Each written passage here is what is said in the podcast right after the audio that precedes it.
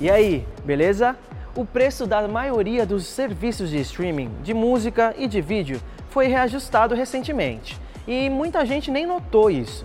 O Minuto B3 mostra como esses gastos silenciosos podem comprometer o orçamento. Pode ser tentador mesmo. Aquela série que tá todo mundo comentando, tá num streaming, o documentário que você quer ver tá em outro streaming, e quando você vê, tá cheio desses serviços. E o pior, nem dá tempo de assistir tudo porque a gente senta no sofá e dorme, né?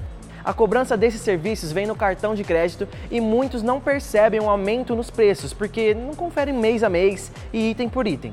Esse ano sofreram reajuste Disney Plus, HBO Max, Amazon Prime e o Spotify. No ano passado, foram YouTube, Deezer, Netflix, Apple, HBO Max e Globoplay. As assinaturas podem parecer despesas pequenas, mas quando você soma tudo com as compras por impulso e aquelas despesas não programadas, você pode ter uma surpresa desagradável.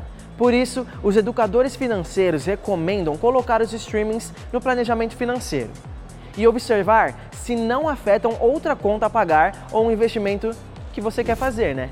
Para economizar, fica de olho nas promoções para novos clientes. Você também pode variar os streamings, assistir o que te interessa em um, aí você cancela e muda para outra plataforma. Boa noite, bons negócios e até amanhã.